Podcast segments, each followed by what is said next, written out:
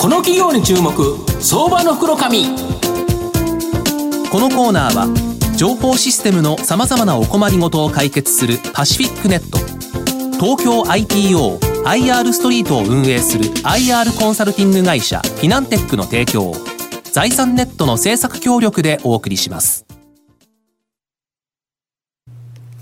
ここからは、相場の福の神、財産ネット企業調査部長、藤本信之さんとともにお送りいたします。藤本さん、こんにちは。毎度、相場の福の神こと藤本でございます。よろしくお願いいたします。今日マーケットなんか好調ですよね。まあ、トランプさん一体何がしたかったのかなという、思わず自分で下げて、それで自分で上げてという、まあ、非常に不思議な大統領だなと思うんですけど、で、今日ご紹介させていただきますのが、えー、証券コード1434、東証2部上場、ジェスコホールディングス代表取締役会長兼 CEO の松本敏弘さんにお越しいただきます。松本さん、よろしくお願いします。はい、松本です。よろしくお願いします。よろしくお願いいたします。ジェスコホールディングスは東証2部に上場してまして、現在株価560円、売買単位100株なので約6万円弱で買えるという形になります。東京都新宿区北新宿にですね本社がある設計調達施工管理 EPC ですねこちらを一気通貫で受注できる独立系の電気設備工事会社になります電気設備情報通信設備大型映像設備などのですね設計施工に加えこれら設備のプロデュース運用保守これまでをですねワンストップでサービスで提供できるという形になります。また、海外事業にも注力してまして、ベトナム及び周辺諸国の日本からの ODA プロジェクト、空港設備、高速道路発電所などのですね、事業に加えて、日系の工場やベトナムの大手建設会社から直接受注しているという形になります。すでにですね、海外での売上高が全体の2割以上となっていると。で今後、アジアのインフラ整備で、まあ、大きく伸びる可能性のある成長企業だと思うんですが、あの松本会長、あの御社の電気設備工事会社としての強みとですね、なぜベトナムなど海外進出に積極的なのか、教えていただけますでしょうか。まずあのデスコの今の電気工事会社としての強みは、はいあのもともと僕の出身は無線のエンジニアだったということで、はい。はい、情報通信に強いということと、うん。うん、そしてベトナムに150人の設計の技術者と、うんはい、そして250人の施工の管理の技術者がいるっていうこと、実装部隊がいるってことですね。はい、これがあのトータルのコストをダウンすることと、そしてあの日本の国内のこの人口減によるその少子化、そしてそれに対する、うん、あの技術者の不足、うん、これらをカバーできるのが私どもの、まあ、一番の強みではないかと思っています。なるほど、日本の工事の部分も、例えば海外で設計してもらったりっていうのもあるということですか？なるほど、はい、その分コストダウンできるから、まあ、御社のところの競争力が国内でも強いと。いう形なんですか。すね、はい、トータル的にコスト下げられる。でしかも海外に実動部隊がいるから海外での受注活動も行って海外売上高も伸びてるということですね、はい、なるほど。あとアジアのこのインフラ整備こちらがですね今後ますます増加しそうだと思うんですけど、まあ、御社の今までのですねアジアこのインフラ整備の受注の状況と、まあ、今後の見通しを教えていただけますでしょうか。はいあの先ほど藤本さんが説明していただいたように、うん、空港だとか、うん、あの火力発電所だとか、はいはい、ITS、ETC のハイウェイとか、はい、そういう仕事を、はい、やらせてもらっておりますけど、特に私どもはその、炭素ニアット国際空港の施工管理だとか、ベトナムですか？ベトナムの、でホーチミンですよね、ホーチミンの、それの成績が非常に良かったということで、ゴールデン賞をいただいて、あの時の運輸大臣から。運輸大臣から賞をいただいたんですか。はい。えー、それからその同じメンバーがノイバイっていう首都ハノイの国際空港、はい。はい、これの電気設計とかこれの方が全然だけど規模がでかい空港なんですよね。えーと16万平米、はい。えー、直線距離が1キロっていう4階建てのターミナルビル、はい、これのすべての電気設備工事を担当、あの設計から施工管理別会社で工事も担当させていただきました、はい、それを丸ごとも電気関連に関して請け負ったという形ですか、これ大きな工事ですよね、えー、私どもにとって大きかったしさらにあの平成28年の、うん、で日本あのエンジニアリング協会から、はいあの国際貢献賞という賞もいただきました、はい、これが、まあ、私たちにとって非常に、うん、あのチャンスに恵まれたのかなと思ってます、うん、ホームページ開いても大きな写真が出てますよね、はい。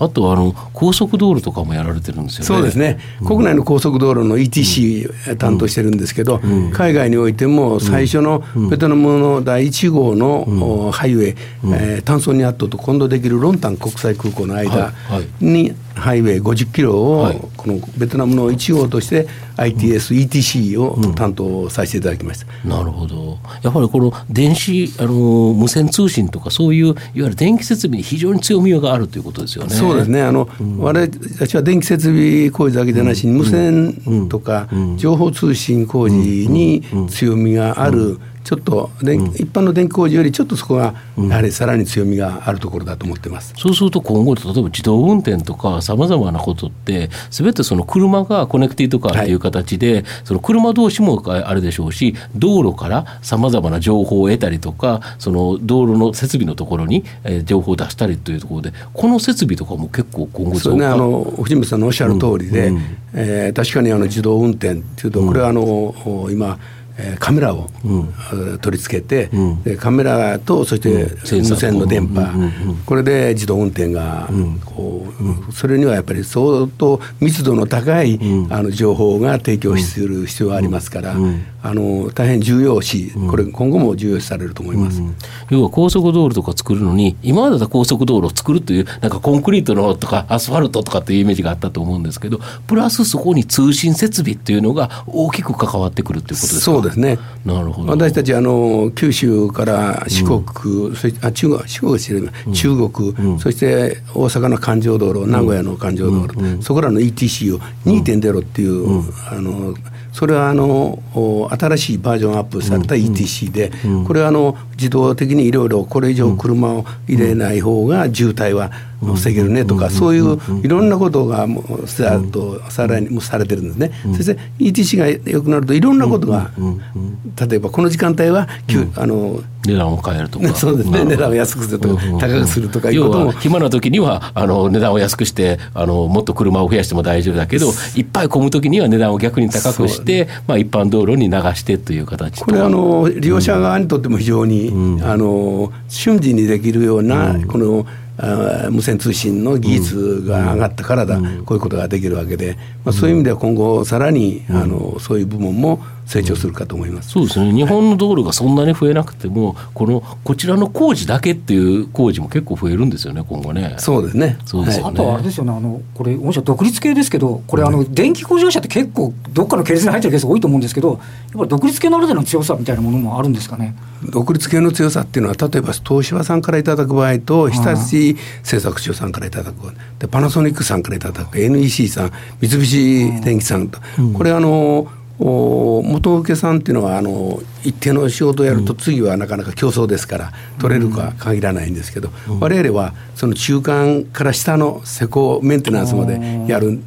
で同じ会社がやるっていうことは非常に効率がいいわけで、だからそういう意味ではいろんな元請け会社さんからそれを受注して、それでやるメンバー同じメンバーで国内もやらせてもらってますので、そういう意味では重宝させていただいてるし仕事のボリュームが非常に多いっていう。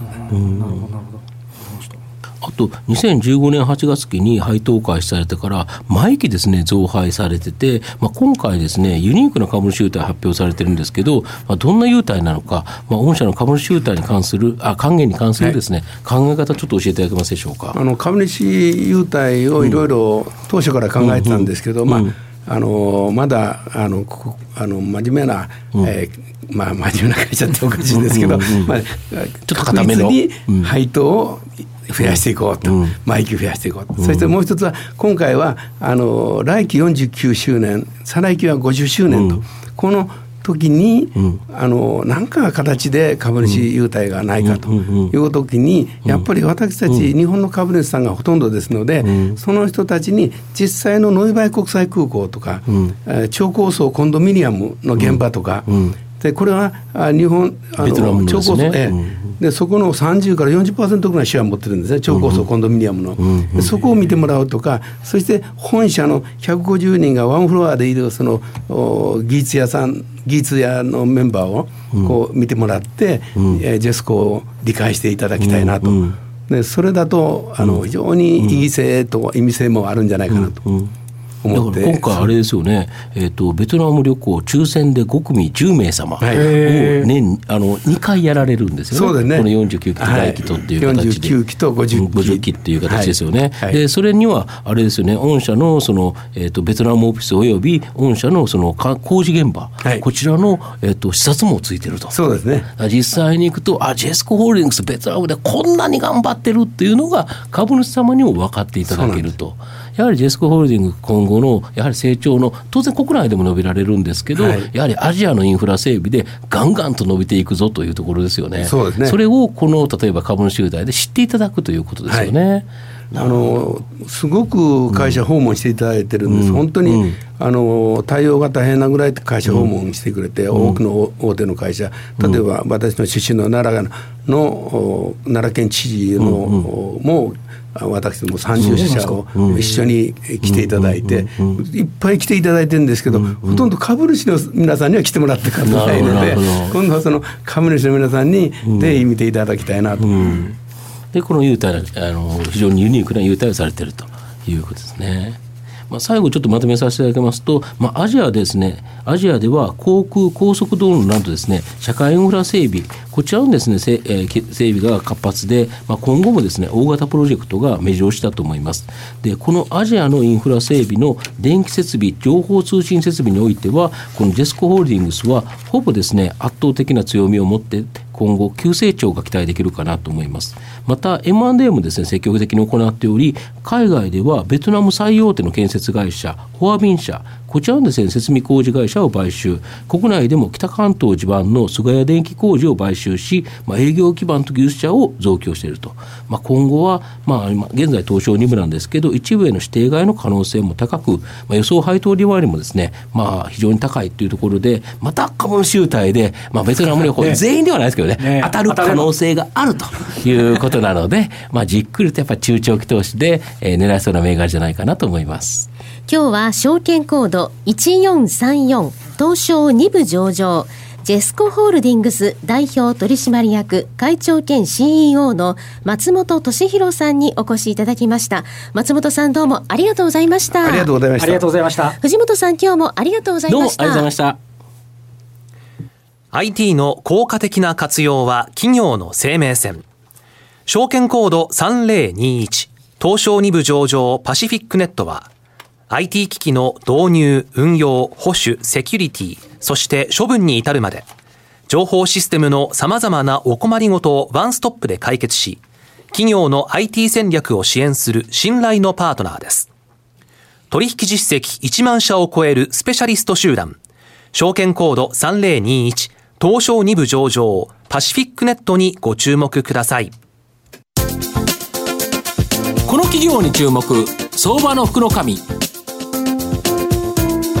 このコーナーは情報システムのさまざまなお困りごとを解決するパシフィックネット